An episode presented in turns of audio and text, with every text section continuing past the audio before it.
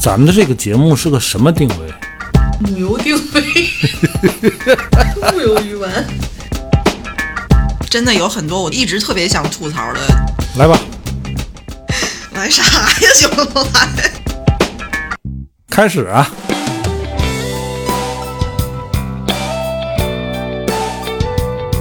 我回想回想，那没说啥呀。你以为咱能说点啥？我有麦克风，我想说啥说啥。大家好，这里是一直陪伴各位的调频三四五，我是卓然，坐在我对面的是马来和帆，还有文哥。我没有坐在你对面，今天坐在你旁边。我们今天做了一个圈儿啊，今天文哥来了。嗯文哥应该怎么介绍？文哥是谁呢？文哥，文哥就是文战，文战。我们一直是在天津做文玩事业的，是兴说的还是不兴说的？在这儿都是可以说的。为什么呢？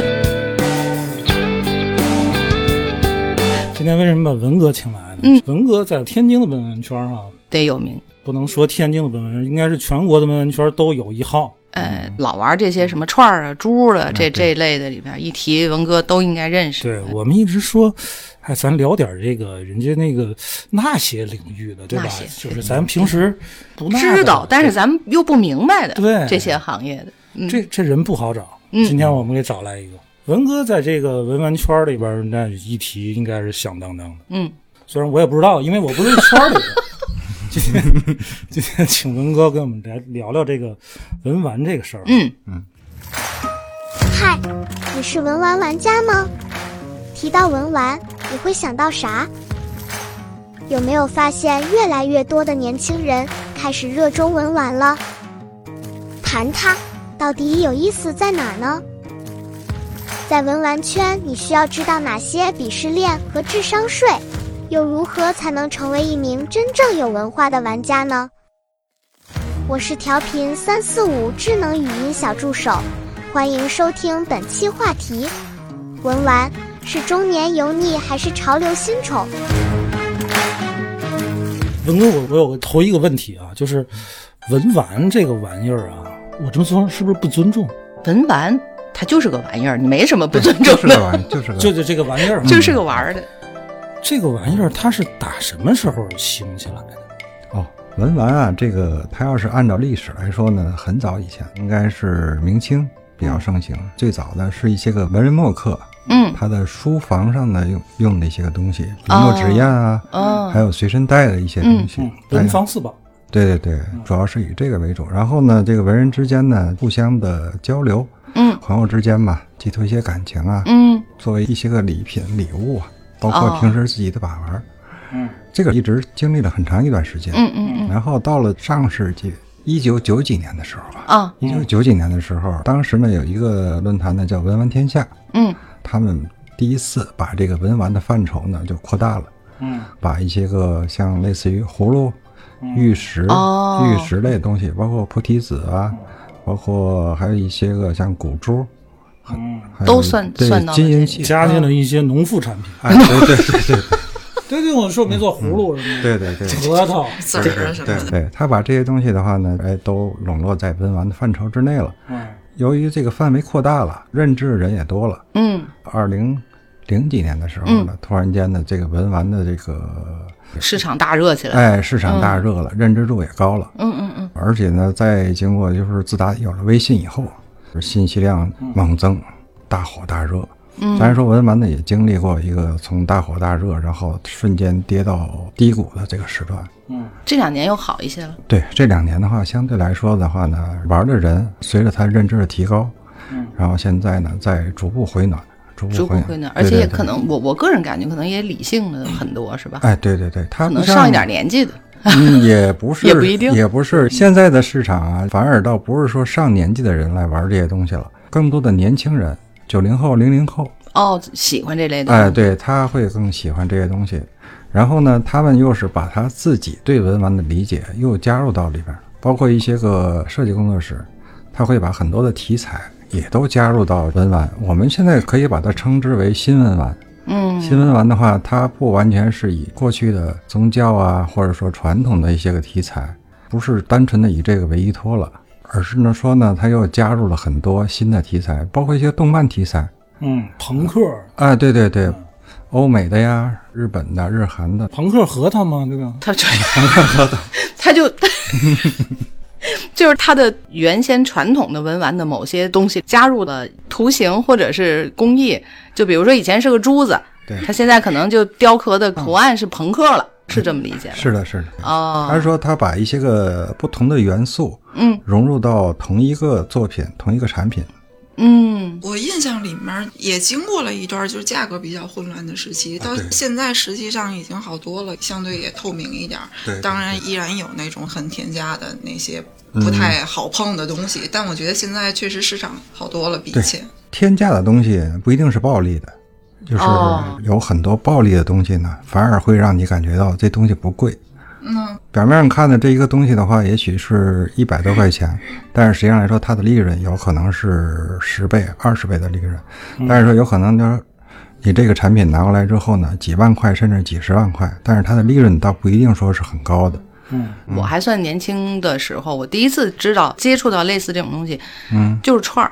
嗯，辣的不辣的，对吧？那个、那是烤的，就是各种珠子。到后来我就发现什么核桃、葫芦，甚至鸟笼子，就是各种东西。身边都有朋友好奇这个，甚至就是养那个虫什么的那个那些东西，拿出来也能讲好多，讲究的特别多。嗯，就这类东西都是算在文玩里面吗？对，现在的分类应该都是都算在文玩里面。对对对，珠串的话只是一部分，但是它的涵盖的是很多的，包括一些个像一些刀具，对吧？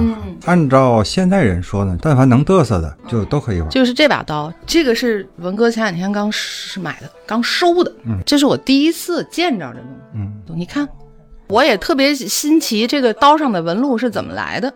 怎么来的呢？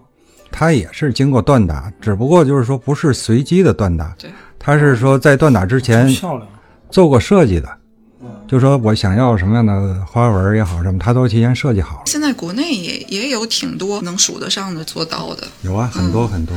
也有咱们自己原创的这个纹路，就是什么什么星云的那那啊对那种。如果想锻打出来这样的纹路，它是需要提前设计吗？还是就是完全就是嗯，像这种花纹的话，就是需要提前设计了。哦，它也有随机性，但是说呢，也有这种提前设计好的。啊因为他在锻打过程中呢，很有可能会出现这样那样的问题，那就看就是说当时这个锻锻造这个师傅了，怎么来临时应变这个东西、哦，嗯。啊，就跟我们中国国画呀、瓷器啊也好，什么，它都会包括雕刻，就是画美人儿，哎设计是美人儿，对，哎后来就对。后来是张飞，对。然后就变黑扇面儿，是一个道理。对对对。所以说这个东西的话，玩的魅力呢，其实也就在于这个，它是完全不可把控的。出现一些个意外的情况下之后呢，然后这个工匠的话呢，他及时调整，然后把它还仍然做成一个更完美的、更独一无二的产品。我觉得这是一个，就是设计师啊，包括工匠的一个，就是价值体现吧，在这儿。卓然，你最早接触的文玩是什么？就是核桃吧？是核桃呀。嗯哦，翻第一个接触的文玩类的是什么？我应该就是手串那些串儿嗯，手串儿？因为这个文玩的它分类太杂了杂了，太杂了。到现在为止，国内的文玩市场，包括是从制作也好，包括这个玩儿，嗯，还是京津两地，哦，京津两地为主。到是吧啊，对，哦因为它这个东西的话，它也是有这个历史渊源的。嗯、源自于什么呢？就是清朝的八旗子八旗八旗子弟，哎，嗯八旗子弟不打仗了，他会享受生活了，然后他们就会去玩玩鸟，提笼架鸟。啊，提笼架鸟，玩葫芦啊，玩虫啊，包括很多东西。他们喜欢这个东西，因为他们有当时是有那个财力，也有那个时间来去弄。但是说呢，他们不会玩，不会玩这个东西，怎么才叫叫才叫玩的好？嗯这就延伸到一个什么呢？天津，天津地区、有很多呢是一直来从事的，他们一直研究，按照现在来说，应该算是叫工作室，嗯嗯，对吧？过去叫作坊。哦，对？吧？然后他们呢，就是这些人的话呢，就专门是做这些东西的，哦他们会玩，他们也懂得怎么去做。这些八旗子弟呢，就会给这些人的一些费用，嗯，让你帮我去做这个东西，同时呢，你也教我怎么去玩儿怎么。去玩？对哦，是这样。对，所以说呢，就是延一直延续到现在，包括现在也是。天津有很多传统的文玩的文玩的工作室，它还延续着过去的一种工艺，而且这种工艺的话呢，在国内的话呢，也都是非常非常有名的，尤其是像核桃，呃，葫芦，嗯。知道做葫芦啊，包括掐花呀，也好是花模呀，嗯。包括葫芦口的雕刻、萌心啊什么，这都是在国内的非常领先的。哦，你刚才说，我才觉得其实是这个范畴扩大了。之前我总觉着文玩文玩可能都是那种读书人吧，他可能是从自己书房里弄一些，比如他们的竹子雕的个一个什么壁鸽呀，或者是一个笔筒啊什。么东西？你刚才说一个什么玩意儿？壁壁壁鸽就是你写哦写这个毛笔字的时候垫在这骂儿的？你还想我说什么？刚才文哥您说像什么雕刻呀这些东西，这些东西它是有一个加工工艺在里边的。嗯，对，嗯，但还有一些玩家，我觉得通常大家玩这就是、就就盘，盘嗯嗯，盘，就是同样的，比如说一个葫芦哈，嗯我给它摘下来，嗯摘下来，您可能就拿去就就雕花去了。嗯嗯啊，雕完花之后，这这它是个玩意儿了。嗯，但是我呢，我可能就我就就盘我就我就盘它。嗯，我要盘得了，这是不是也是个玩意儿？那是肯定，那是手鸟肯肯定肯。定讲这些。盘这个词啊，其实说白了，最早的时候呢，应该是从核桃，从核桃，从核桃那边哦演变过来的。天津也好，北京也好，嗯。他们最早的话，它不叫盘核桃，叫揉揉核桃。哦揉，对，揉核桃，每天不不停的把玩嘛，然后听它那个声音，嗯。知道？而且呢，现在讲的就是感觉应该是对身体应该是也有好处的。嗯，扎着约约，哎，对对，对。预防老年痴呆嘛，那哎，一手对扎着对约约的对对对对嗯。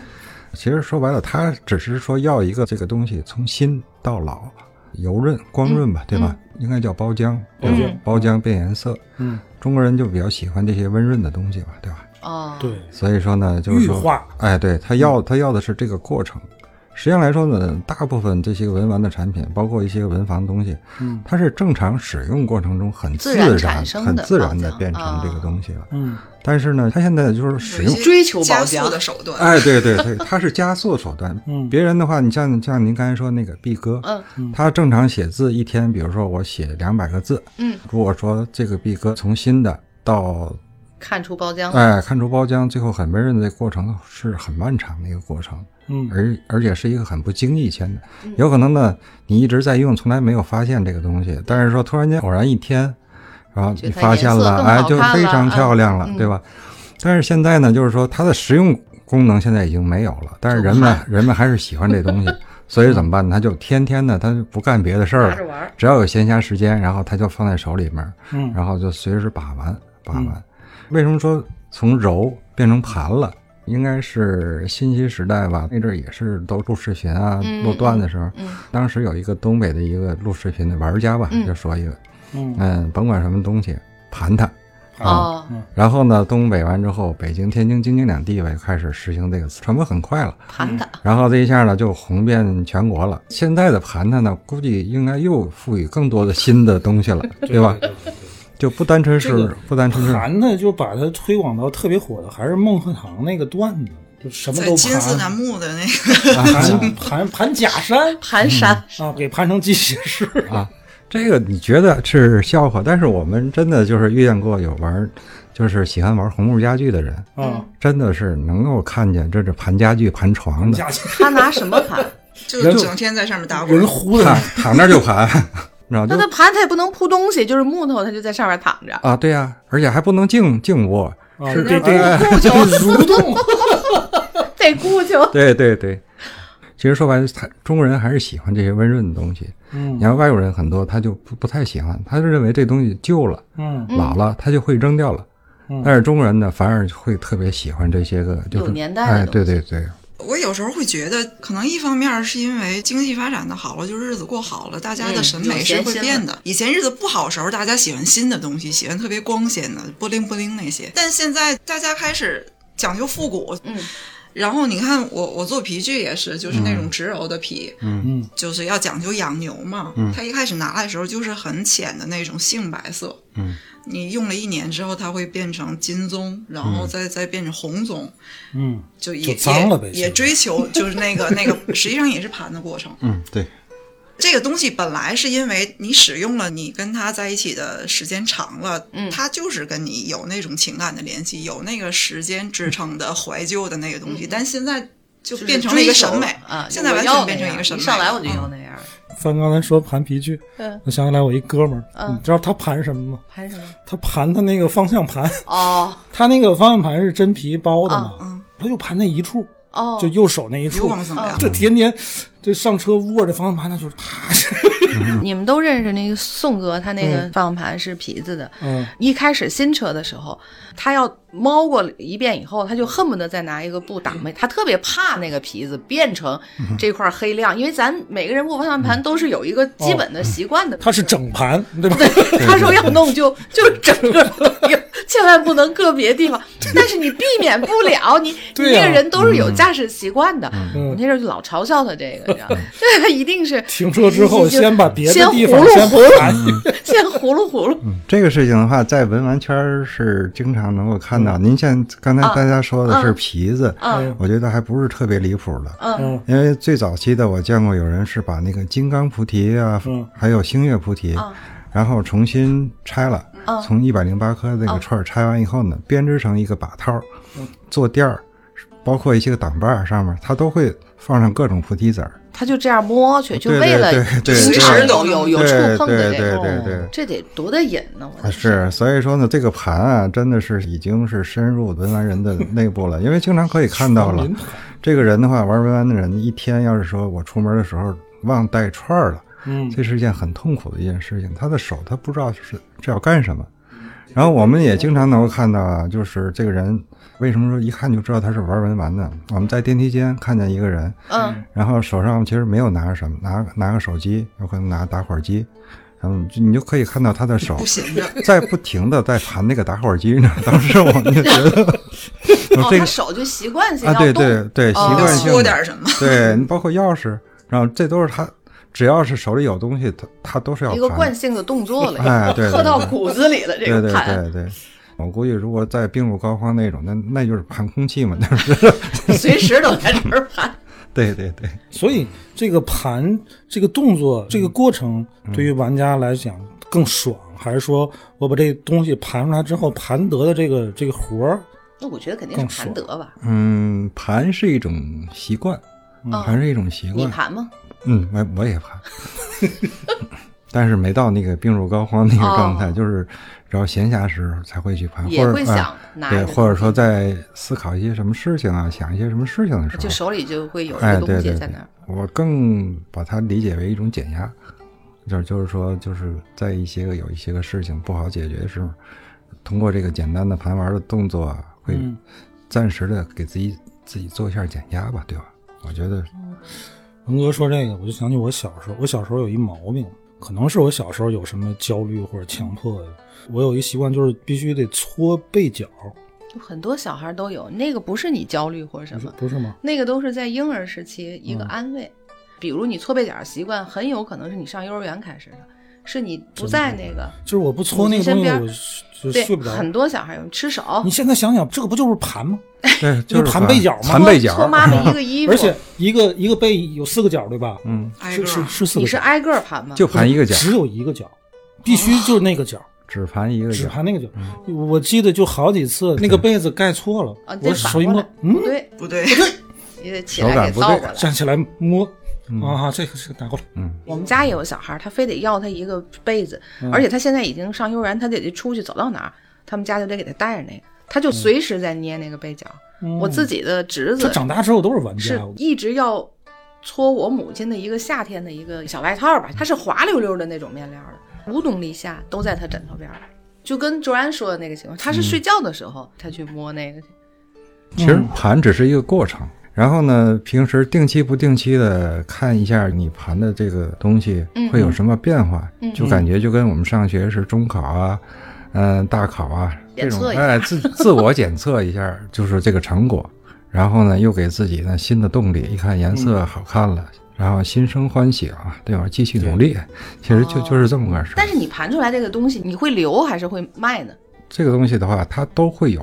真正的文玩人的话，他盘完以后，嗯，一般是不舍得卖的，对，对啊，就是因为它毕竟它盘了，就是有感情了吧，对吧？就不卖了。对，就不卖了。但是说呢，也有一种可能性会卖呢，是什么呢？就是应该，我觉得应该是一种置换，嗯就是说我看见会更好的、更喜欢的，嗯但是呢，更好、更喜欢的价格肯定会要贵啊，嗯，对吧？但是说你手底下不一定有，现在有这么多的资金不停的购置，就把那原来的那个对，所以说要嗯把自己以前嗯盘玩的、自己喜欢的东西就是倒腾出去，哎对倒腾出去倒腾再换一个新的回来。对对对，嗯所以说我觉得这种的话呢，应该是一个就就是玩养玩。哎，应该是一个很正常的。但是这种我觉得也挺奇怪。如果是我，我可能不太会玩人家盘出来的东西。哦，这个这上面有别人的这个汗啊、皮质那个皮质的点啊、不一样。油啊、嗯泥儿啊，我也是那种我比较享受这个东西从新的啊来，就是它的每一步都按照你的计划，然后它最终会变成你理想的那个样子。我觉得这整个是一个有成就感的事儿。那为什么有人想要盘好的呢？这跟每个人的追求是不一样的。比如说，他看一个产品啊，或者看一个作品，它的磨损，它的那个年代感去吸引他了。嗯嗯，所以说呢，他更享受他这个就要要这对个成品在对对视觉上说对对对触摸那对对种感觉，对 视觉触觉的感觉。嗯如果说你要是给他一个新的，嗯没有经过任何把玩的，有可能他就会错过了，他哦根本他就不会去喜欢这个东西。如果说哎看到这个又有年代感的，然后它还有磨损的，颜色啊非常的温润那种感觉，他会一下子会喜欢上那个东西。嗯就会喜欢这个东西。对对对，嗯甚至来说，有的人就说我手里有有一颗，嗯。就是玩过了很长一段时间的珠子了，我想把它搭配一下。嗯，但是说这颗老的，你跟一些个新的在一起搭配，怎么配你也会你也会感觉很不舒服，对，对吧？但是说呢，如果哪一天呢，突然间遇到了一条，就是又能跟你自己的这个手里的这个东西能够搭配的很好的，佩戴起来呢也非常漂亮的，嗯，那你肯定是不用去考虑谁盘玩过的，他只是要一个效果而已，嗯，对吧？完全是按照心情嘛，对吧？哦毕，竟文玩文玩嘛，他还要有一个玩哎，对，这个玩是按照自己的心情来去来做的。嗯那盘过的肯定是比没盘过的贵吧？对呀、就是一个新珠子和一个被盘出来的，肯定是被盘出来那个贵，吧？对对。嗯那如果是一个新的珠子，但是我配的那些珠子贵，金玉、玛瑙各种什么什么这些那些，它也有可能是贵的，对吧？那个时候就不论盘，而是那些珠子的品相和你中间隔的那些东西，对吗？啊，对，是的，是的，可以是这样哦。如果同样的配置，那个盘出来的还是会比它更贵。对呀、它毕竟它是有时间成本在那儿嘛。那是不是贵就是你们这个行业里面的一个最终追求吗？它我觉得应该是一个稀缺性。哦，这个是一个文玩圈的一个定义，是吗？对，哪儿都这样不只是文玩圈，其他圈也是这样，物以稀为区房，对物物以稀为贵没错，对错。那菩提子这种东西，这不都年年种吗？年年有吗？是菩提子啊，主要是因为呢，它的这个受众面是很大的，嗯因为它门槛比较低，哦，从几块钱到几万块钱，一颗吗？嗯，一串儿一哦，串儿一，串儿。对，所以说呢，它适用于不同的消费的一个层次，就是都可以就是你。穷有穷的玩法，对，你有钱你就买现成的品相好的，你没有钱你就批，自己从里面摘好的。这也是各行各业嗯相通的。对我们九几年的时候，当时刚接触这个文玩，当时大家接触的手串也好，佛珠也好，它都是以汉传的这个珠子为主。汉传佛珠呢，一般形制来说是正圆的，哦，正圆。对，嗯是正圆的，它也有很严格的形制上的要求。嗯，顶珠在什么位置，腰珠在什么位置，三通啊，这叫佛头是什么位置，然后弟子珠都是有一个严格的要实实际上现在也有，但是确实不那么讲究。哎，对嗯对对。后来大家甭管从什么渠道呢，了解到，除了汉传佛教之外呢，还有一个藏传佛教。嗯，它同样虽然说也有佛珠，但是它的颜色的碰撞啊，包括一些个搭配来说呢，和我们这个之前的汉传的不一样。对不一样。它是更灵活、更多样化，哦，颜色搭配的也多。我们常看到的红色、黄色、蓝色、绿色、白色，包括金属。实际上来说，它有很大的文化依托的。那五色绳的那几个颜对色，对对对，它五色绳，还有包括藏传七宝，他们认为是很珍贵的东西，嗯然后呢，它都会用在这个佛珠上。然后呢，不同颜色呢还要代表呢藏传佛教的一些个，就是像西僧怀书啊，就是修法的作用。嗯还有你修不同的法，会用不同的佛珠，嗯对吧？所以说，它对文化的底蕴是非常的强大的。当时的年轻人呢，就觉得，哎呀，真是很很奇妙的东西。哦然后我们当时做的时候呢，也是我们发现呢，藏传的佛珠呢不是正圆的，哦，不是圆的，不是正圆的，我们说是像啤酒桶的形状，嗯也有像呢就是扁圆的，嗯像苹果一样，现在叫苹果圆儿。哦，苹果这个圆，它有的属于是片儿的，就跟扣子一样。明白了。嗯，当时呢就是感觉的这东西非常稀奇，我们就去搜集各种形状的珠子来穿在一起。嗯当然，搜集的过程呢是非常困难的。然后到后期的话，我们就有意的做成这种形状，但是没有去考虑它为什么这个珠子是这个形状的。后来呢，经过了十年、二十年以后了，到今天的话呢，我们会去研究它了，为什么这个珠子不是正圆的？嗯然后呢，它是一个什么呢？就是当地的当时的加工工艺有可能是达不到我们现在的这种，现在像车床啊，嗯嗯啊，达不到这种精密度，它就真的就是很随意的来加工。然后这是一点，再有一点呢，就是说有可能经过多年的使用以后，它有一个磨损。哦，它就不再是圆了，对，有可能它是新的时候是正圆的，但是说它用过一段时间以后，它会就变苹果圆了。对两颗珠子之间的磨损，磨完之后就变成苹果圆儿。所以说呢，这些东西的话呢，大家现在就都去研究这些东西，包括现在一些工作室，他刻意复刻，复刻这直接种。做成那个。哎，对对对，用新的珠子呢，然后来复刻那些个老的珠子的形状。现在文玩讲究一个归圆度，就是这归圆度对归圆度，就这一条珠子放在手上，你不论怎么动它，它不会出现死角。珠子跟珠子之间，它不会出现死角。嗯嗯啊，如果说你要归圆度做的不好的话，这珠子盘玩的时候它会很不舒服的。一条好的设计的珠子，它摸起来会很舒服，然后你随意的放放在手里折叠也好什么，它也不会出现死角。而且最主要是什么？你佩戴时不会夹汗毛，哦，这很关键。嗯 对吧？对吧？哦，所以说，经过这些个工作室啊，不停的努力，包括一些个工艺提升，嗯，然后让它元素加薪哎，对对对对，哦然后所以说呢，才让这个市场啊能够正常的发展。我们现在的市场是非常健康的，嗯，现在的市场真的比以前的市场要好得多。为什么这样说呢？九几年的时候，包括零几年的时候，在这个藏传珠串儿嗯大火大热的时候，完全单纯就是一个倒买倒卖的一个过程。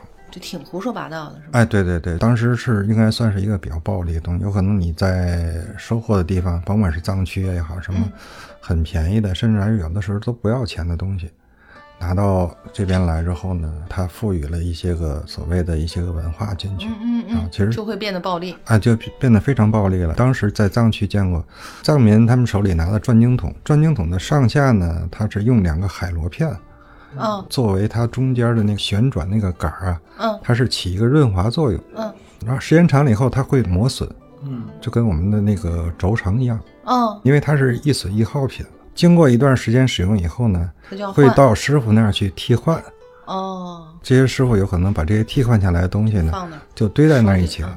最早我们去的时候，真的是不知道那个东西是干什么的，只是觉得哎，这东西很好玩，因为它有它有使用痕迹，它是白色的，很漂亮。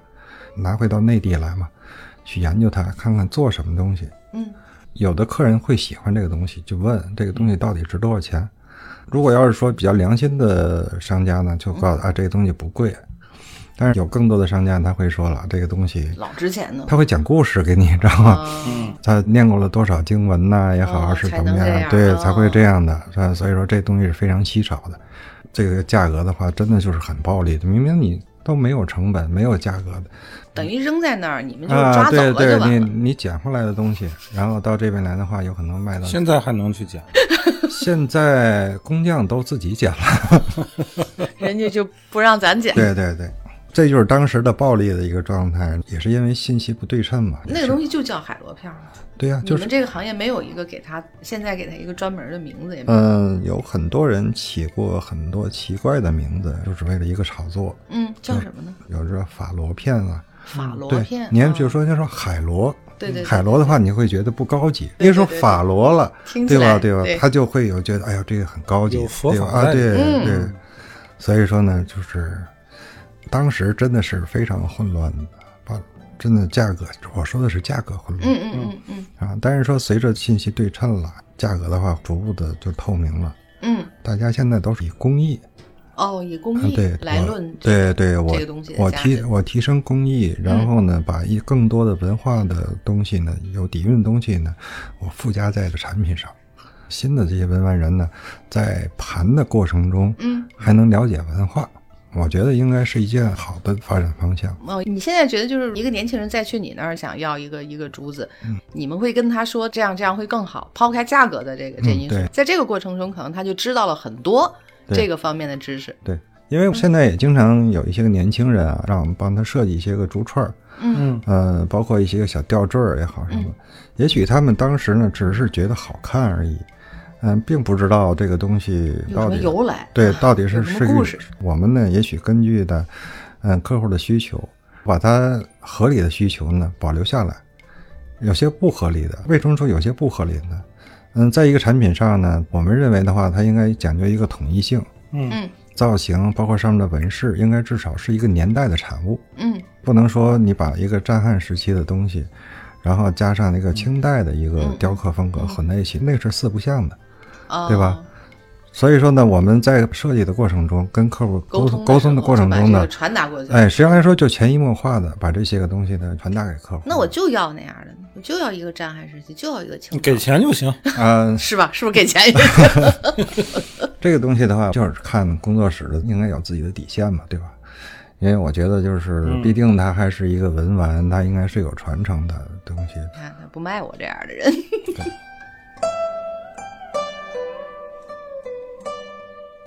我要不听文哥说这些，我可能我对文玩这事儿有误解。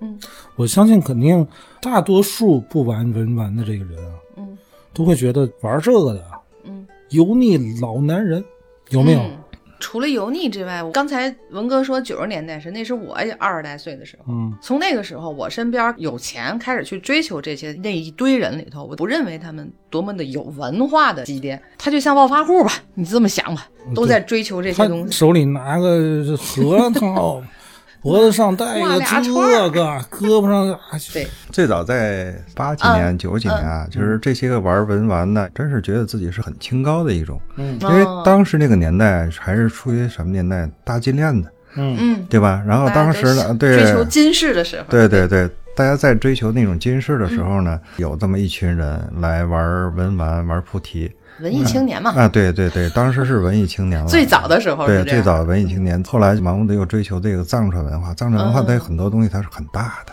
嗯。啊，当时呢应该能够看到一些文玩人带着一条很长的佛珠，嗯，很夸张的这个佛头，包括一些很夸张的藏式的东西，有的珠子长到可以到膝盖，就这么戴着，对，甚至不是一条，一戴戴十条，卖串儿，对，有的人呢会把这个珠子呢斜着挎，就是一说我想起来书包带嘛那种斜挎，对对对对，然后呢，还会有人追求什么呢？我这一百零八颗珠子，每一颗珠子材质都不一样，哇，然后哦，每颗材质都不一样那也。不老好凑的。对呀、所以说呢，这就是当时的兴奋点。实际上来说呢，大家都在追求这个东西，但是谁也没发现，在你追求这些东西的时候，本身的文玩已经是偏了它的方向了。嗯，到后来呢，越走越远了，变成了一个什么呢？炫富的一个工具了。嗯，两个人除了盘之外，还有一个碰，对，对吧？碰，对呀、两个人在一块儿 PK 碰，你这颗珠子多少钱？嗯我这颗珠子多少钱？所以说文玩一下就变味道了。现在这种情况应该也挺普遍的吧？现在有，但是的话呢，已经多少应该是被淡化了。嗯哦，现在年轻人啊，跟以前的二十多岁的年轻人是不一样的。年轻人就是更忠于自我，我就是喜欢这个哎东西，对对对我我想怎么搭怎么搭，对我想怎么搭怎么搭。包括现在的文玩啊，也不完全是念佛啊、嗯。诵经的一个工具了，嗯嗯。更多的应该理解为一种饰品，彰显自己性格的一个饰品，嗯不一定是一串佛珠，有可能是一个吊坠，甚至包括现在一些个金饰品。金饰品以前玩珠子的人、玩菩提的人，他会鄙视这些戴金链子的。嗯嗯，嗯，但是现在为什么我们现在又看到很多佛珠啊、金饰品哎，它又回来了？嗯因为什么呢？是因为它的工艺，工艺比以前要好得多，嗯而且一些新鲜东西多，然后能够满足现在文玩人对这个产品的需求了。嗯首先来说呢，我觉得戴上好看了，嗯不匪气了，嗯对吧？对，所以说现在它都是在不停的变化。我觉得其实好多小众的文化，一开始小众文化它经历慢慢流行起来，一定会有一波人跟风，然后它又有利益的关系，就一定会经历这种很混乱的时期，最后也一定会沉淀下来。我觉得现在的文玩，它实际上更具有包容度了。对，它除了保留传统的那些文化的基础之外，它更具有包容度了。我觉得这是好事儿。嗯对，因为你看，我接触过很多年轻人啊，在他们没有接触文玩之前，就是前几年吧，他们会迷恋就像那种高桥，高桥的、哦高桥的羽毛。最早接触的时候呢，就是说把年轻人的猎奇嘛。嗯其实高桥这个东西呢，就是高桥吾郎融合印第安文化嗯做出来的一个羽毛的造型，包括一些个搭配啊，金银的搭配。在日本的话，也不是说特别流行的，只不过就是被中国中国人就哎突然间呢就在 就火了。查来以后呢，很多国内的仿造这个东西做，现在根本就看不着真的。对，就是能看真的还是很小众的那个圈子。但是说最早的那些个仿造的工作室呢，他会发现了啊，我仿造这个产品，我费了半天劲，嗯价格到卖不到这个自己理想状态，因为你做的人多了，供大于求了，就剩打价格战了。但是现在呢，很多的工作室呢，从这个盲目的仿造之外，他已经转换了，他用他自己的大脑去思考了。我有我自己的题材，嗯我有我自己的设计理念，嗯会去研究这个东西了。嗯，像一些个埃及的呀，包括印第安的也好，是包括日本的吧，嗯啊，研究来研研究去呢，我们会发现呢，还是我们国家的东西呢是博大精深的，对吧？内涵更丰富，，对对对，你要是没有这个文玩史有这么，一个过程。哎，对对对，你要没有这个过程的话，也许不会去来研究我们国家的这些更深的啊，对对对，文明，对的东西对对对。是不是你那边也在着手这些？这些对对，因为我们现在也一直比较崇尚的一个原创，嗯会去研究不同时代的不同风格的作品。就是单从纹饰上来说吧，从最早的石器时代、战汉时期啊、唐朝、宋朝啊，就包括明清啊，对吧？嗯包括民国，嗯都有不同的时代的很标志性的一些个纹饰。哦然后呢，不同的材质上纹饰也是不同的。如果要是说纵向的深度的研究的话，根本就你就穷其一生也未必能啊，搞明白对对对对对对，有可能你这一生的话，你连一个纹饰你都研究不明白的。所以说，我觉得中国的文化真的是博大精深的这个东西。有的时候我们非常赞叹古代工匠的这种精神啊，技艺真的是非常的让人惊叹。特别了不起对对对，因为我年轻的时候很少去博物馆。嗯现在呢，就是这么多年的话，养成的一个习惯，到一个我没有去过的城市，第一件事儿呢是要去博物馆看一下，嗯嗯嗯看一下当地的风土人情啊，老年间的一些一哎，些历对对对对嗯对对，所以说呢，我觉得如果我们现在的年轻人要是都能通过文玩来主动的去了解我们中国的文化，包括嗯世界的一些文化的话，我觉得是一件非常好的事情，真的。我要是平平常常的看，就是从知道到后来就觉得我天，这东西好贵，包谁家的核桃树去，然后能够卖了挣多少钱，就看不上，看不上这种东西。嗯这些年好像就觉得这个好像是不是冷却了？然后通过你说，我才知道现在又开始在回升，反而是理性的了，更朝着你们这个行业人想追求的方向去做了。我对觉得这个挺难得的。但是我觉得这个市场它再理性，嗯这个圈儿它应该也是有门槛的，即便入门的话，应该也是有门槛的吧。刚才帆说就是穷有穷的玩法，嗯嗯富有富的玩法。那问题是，如果我是一个爱好者，我自个儿玩可能无所谓。嗯我拿个这个捡个石头，我拿它当个宝，嗯我给它赋予个什么意义都无所谓。但是我但凡进了这个所谓的这个文玩圈儿，嗯当有比较的时候，当有玩的这个资历比我深的人，嗯他教给我一些东西的时候，嗯，哎，这奇怪的事情就会发生了。嗯，可能我玩文玩的初心就会变了。刚开始玩这些东西的时候，可能我就是单纯的喜欢这个东西。可是当我进入这个圈子的时候，可能我就会有意无意的去追求这个东西的市场价值，会这样吗？龙哥当然会啊你觉得？这是肯定的。嗯追求市场价值啊，这是一个必然的。嗯、您刚才说的那个门槛儿啊，其实刚开始进来都是很低的。嗯，而且我觉得大多数人还都是从这个低门槛儿进来的，进来的。嗯啊，因为他要是如果要是门槛很高的话，他会挡着很多人进来，他也不会有这么大的受众面。嗯，通过不断的提升以后呢，他会把自己原有的等级比较低的东西、低门槛儿东西呢，传承给新入门的人啊。啊，嗯这是属于内循环。嗯它还有一个外循环，外循环指的是什么呢？就是说，你如果整体的这个行业形象要是特别好了，随着热度的增高，它会价格提高了，会有更多人去关注它。这个关注一个来自于什么呢？本身我确实喜欢这个东西，但是不排除有一些人做成投资，哎，对吧？做成投资嗯我觉得还有一点就是，现在年轻人的玩法跟过去是不一样的。我二十多岁喜欢玩什么东西的时候，大家还是很讲究要有圈子的。对，你必须要进去跟大家一起玩。嗯。嗯，但是现在的年轻人真的不那么，在乎，我我我我进没进那个门槛儿，我不在乎。我我当然也会在什么各种论坛啦，或者是那些老人聚集的地方去学习，我想知道那个东西。嗯，但是我无所谓，进不进你这个圈儿我我我只去吸取我想要的那个东西，然后我我这个东西是不是文玩都无所谓。对真的无所谓，就是我没想卖这个门槛儿，嗯什么高了低了跟我是没有关系的。嗯，因为现在你看，我们以前发现过很多事情，就是喜欢佛珠的人，嗯，以前也许他从来没有去过寺庙，嗯自打喜欢佛珠以后呢，他会经常去转寺庙，嗯去了解它的文化，嗯而且有的时候呢，没事还会送两句佛语啊，啊，这简单的佛语。你这泼猴。那是那是佛语，是啊，这可是他也是佛说那是佛语了，这是。然后比如说像喜欢高桥的人呢，他自然他会穿一些个皮衣、机车服，然后喜欢哈雷卡基那种。啊、阿美卡基的那种感觉，所以说他都会不停的在往上靠。嗯。我们见过一个个呢，就是挺奇怪的一个例子啊。嗯这个老师傅啊，以前我最早认识他的时候呢，他只玩核桃和葫芦。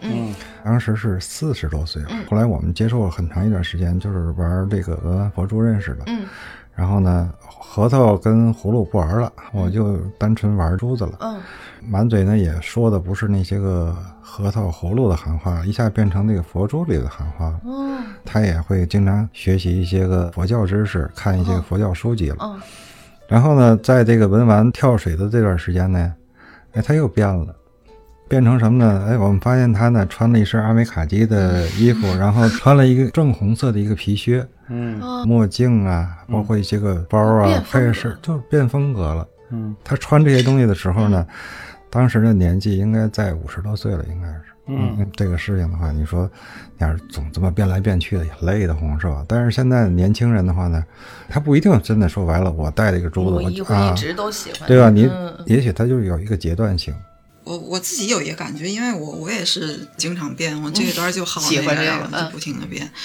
嗯，有一个很明显的感觉是，比方说我喜欢香水的时候，一开始就是喜欢嘛，就是觉得我觉得都是好闻的，香水没有不好闻的。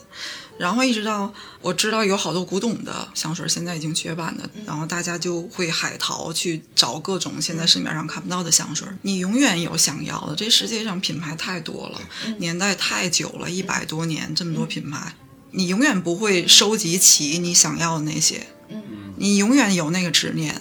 然后有一次，我让一个他是从玩儿，然后变成自己开始卖。嗯我说你帮我找一个哪个哪个，我特别想要，你给我留意一下，然后有就给我拍回来。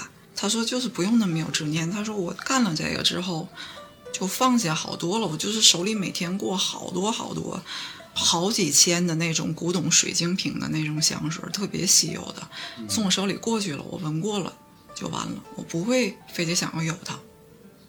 就是你每一个东西，你你你进了那个门槛儿，然后你玩到 不喜欢。玩到中级，再想摸高级的那个东西，你知道你摸不着，可能是经济方面的问题，可能是际遇的问题，你拥有不了，就是你心里最完美的、最想要的，我就只能在这儿了。我我我喜欢的东西，现在也差不多了，那我就会觉得喜欢它了，我就会觉放下得这个这个爱好了。没有那么大的劲儿在不停的往前去找了，然后我就要换一个领域，再重新享受进门进到门槛，然后到初级到到中级的这个阶段。渣男性格不一样的人真的就不一样，累觉不爱，这不就是？是性格问题，我觉得。那文哥从事这行业，手里摸过的这些东西，应该比你刚才说那个香水那个姐们儿应该也不少。嗯，文哥肯定一直热爱。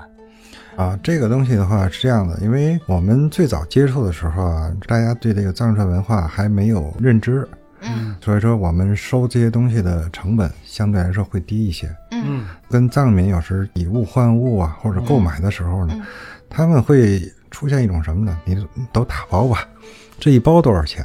嗯。啊实际上来说哎，对，它是论堆儿卖的。我们当时收的时候呢，有可能这一堆儿里面并不是说我都喜欢对，当时还不是特别了解，嗯。感觉是属于一种被动的，嗯。知道吗？就是说我为了我喜欢这一颗，不得买了吧，不得不买这一堆。嗯。但是呢，拿回来以后呢，我们逐颗清理，发现每一颗珠子都是很漂亮的、很嗯独特、很美的。最早的时候呢，也是拿它当商品嗯。啊来出售。嗯但是说你喜欢的东西是越来越多，然后你会发现有你有很多东西是不舍得卖的。嗯不舍得卖的东西呢，你就穿好了，放在家里面摆设一下，不一定说你穿好了就一成不变了。因为珠子的魅力呢，它就是说你可以不停的排列组合没。事就拆是这意思吗？对呀、没事就拆，拆完以后，拆重新组嘛。对呀、有些东西你够不到，比如说级别高的东西，也许你够不到了，你买不到了。但是说呢，珠子文玩这个东西就这点好，虽然说有些品种我买不到，但是我可以用我做假现的，不是，我可以用我现有的这些个产品啊，不同的排列组合来达到一个又有一个新鲜感。这样，就哦我都不知道这个珠子还没事儿要拆了重穿。对，其实并不是说使用需求啊，绳子是一点问题没有。就是这么着好看，嗯流行变了。对，嗯你搭了两个青金，嗯，绿松，然后今年可能变蜜蜡了，哎对对对搭嘛，就不一样嘛。我们外人也许会不太理解，不理解不太理解，就是这个人的话，一天弄那么一点珠子啊，摆弄摆弄一天，甚至有时候晚上不睡觉，对吧？你就真能这么干？对呀、真的可以这么干啊！就是有的时候一就一颗一颗的穿，就就。是就是男的一学会钓鱼和开始玩手串儿就完了。我我媳妇儿就说过，我那是前两天我盘那个合同，嗯，我媳妇儿说完了，到岁数完了，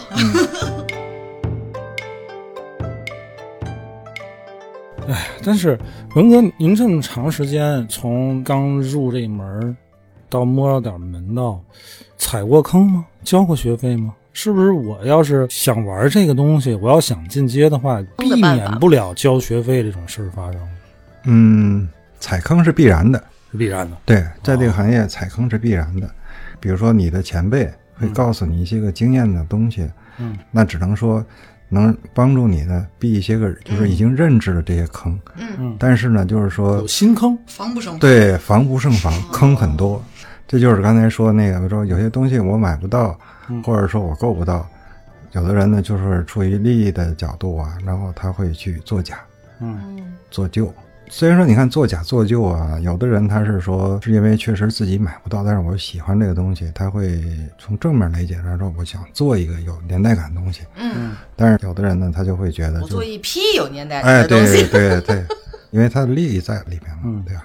人主力这是天性，对，而且而且我觉得玩文玩避坑啊是一个乐趣，就是说当你发现了，哎，这是个坑，然后你很巧妙的躲开了，嗯，然后呢成就，感哎，你是觉得洋洋得意那种感觉，这坑我我没踩上，你这个更快乐的是不是看到同行踩坑？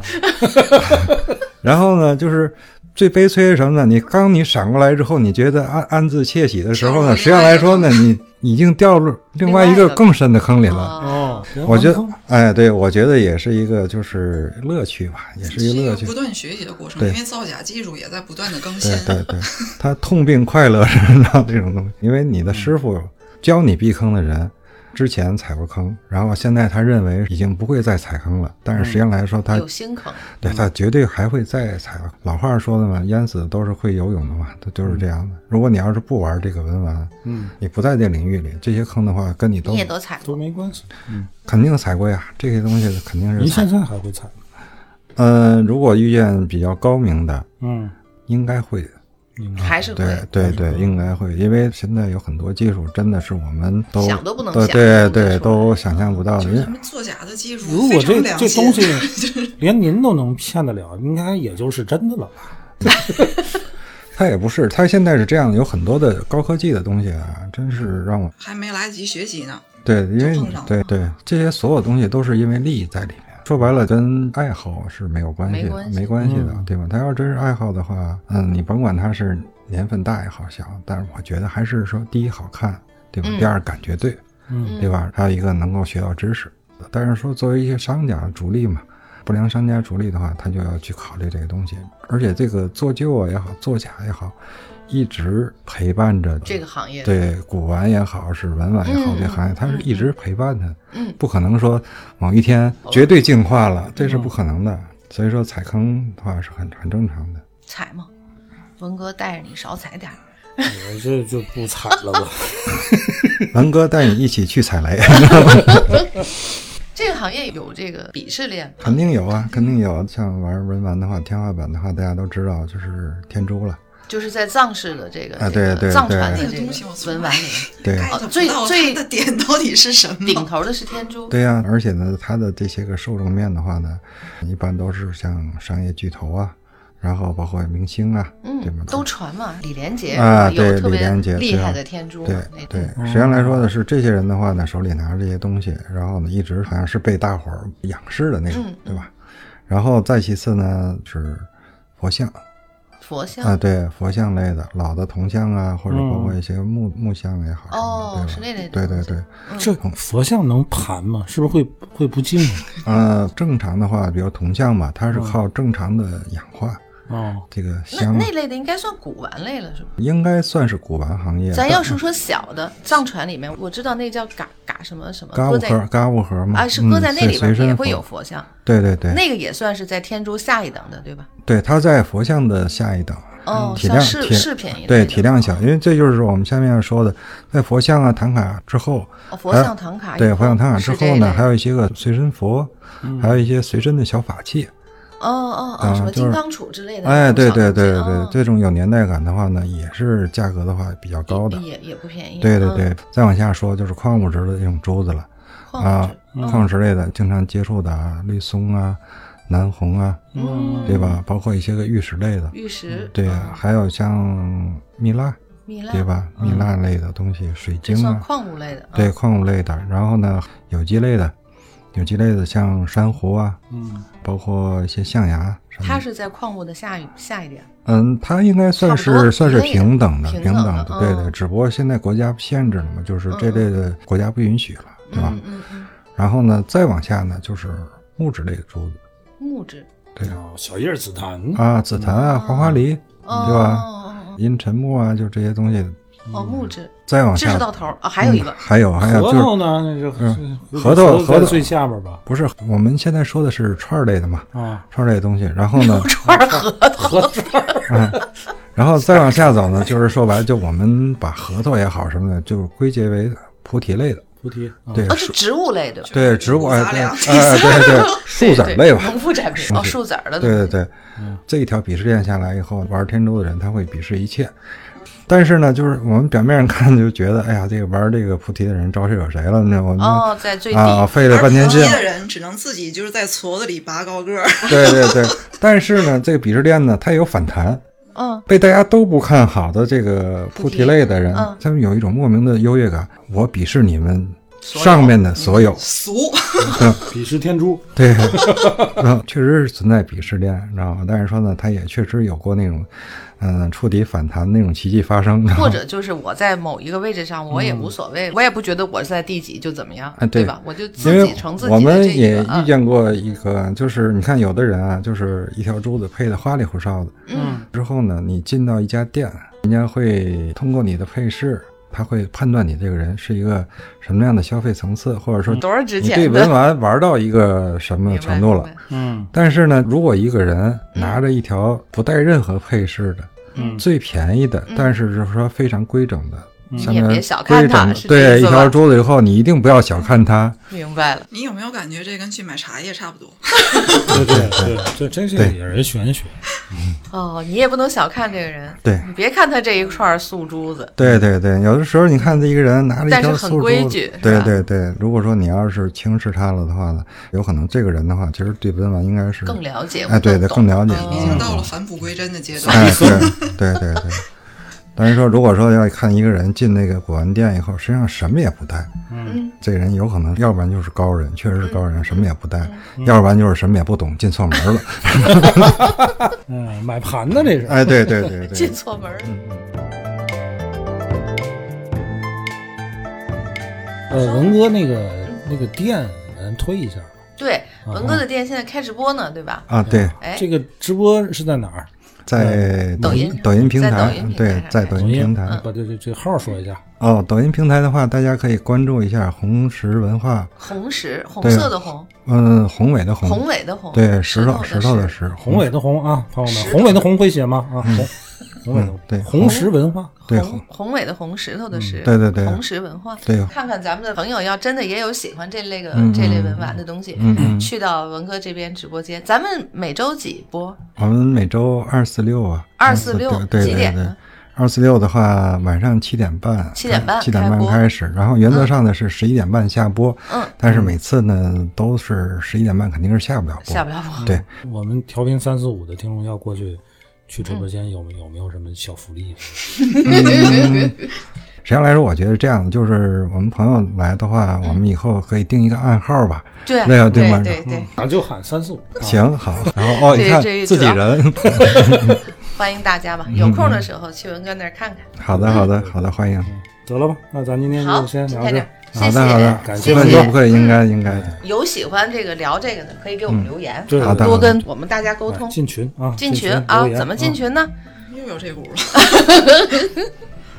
大家加我的微信五九六五八幺五幺，啊，加主播帆的微信五九六五八幺五幺，让我们一起进群，合家欢乐，拜今天就，先聊到这儿啊，嗯，拜拜。拜拜。嗯。